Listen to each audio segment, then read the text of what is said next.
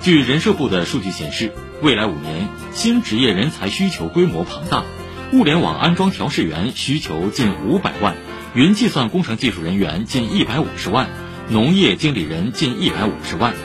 人民日报今天推出的专栏介绍到了人工智能训练师、新能源汽车救援员、食品安全管理师等新兴职业。这类职业不仅精准对标用户需求，同时也为更多年轻人打开了新赛道，提供了新选择。新职业的兴起是新时代活力奔涌、动能澎湃的生动例证。